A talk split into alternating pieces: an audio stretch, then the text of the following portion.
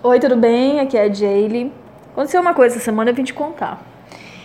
É, quando eu, eu, me mudei de casa, já tem uns, uns meses já, e a gente, na outra casa, tinha uma academia no bairro que a gente morava, que era bem legal, e eu e meu marido a gente estava fazendo. E a gente mudou para essa outra casa e as academias aqui perto a gente não curtiu muito e a outra ficou muito longe, entendeu? Eu continuei fazendo meu pilates e ele parou. Ok.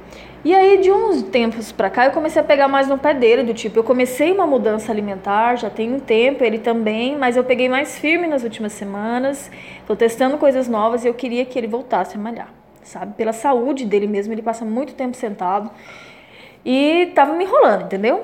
E aí até que ele falou assim, ah, já que eu não curti as, as academias aqui perto, eu tô pensando em voltar a lutar, porque ele já lutou taekwondo, tudo, quando ele era mais jovem. Eu falei, ótimo, ótimo, não tem problema que seja, vá fazer algum exercício, né? E aí ele achou uma academia e foi, gostou, achou legal. E fez a aula experimental e nunca mais falou nisso, entendeu? E aí eu comecei a falar com ele, não, e aí, vai fazer sua inscrição, porque quando você pagar, você vai ir, né? E aí ele falou que tava com dor nas pernas, que o corpo tava doendo, que ele tinha muito trabalho para fazer, isso ia atrapalhar, tudo. E eu falei assim, isso aí sabe o que é isso? Fuga. E é sobre isso que eu queria falar com você. Quando você vai mudar um hábito, seja ele qual for, entendeu? Aí dentro do seu casamento, na sua alimentação, nos exercícios, vai ter uma coisa chamada fuga que o seu cérebro vai querer usar com você, entende? Porque para ele tá cômodo, entende? Ele não quer que você mude. Então, eu olhei pro meu marido e falei assim, falei, olha, não vou cair no seu papo, tá? Eu sei que você tá fazendo uma fuga, expliquei toda a questão inconsciente para ele.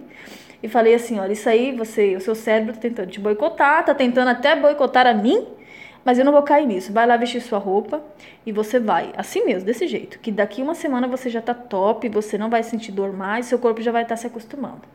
Ele ficou emburrado comigo, tá? Acreditem, ficou emburrado. E, mas foi assim mesmo, sabe? Depois que ele voltou, eu falei, e aí, como é que foi?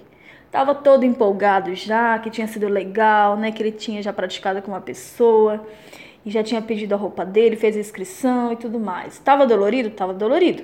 Mas agora ele já tava com outra visão, entende? E se eu tivesse caído no papo dele?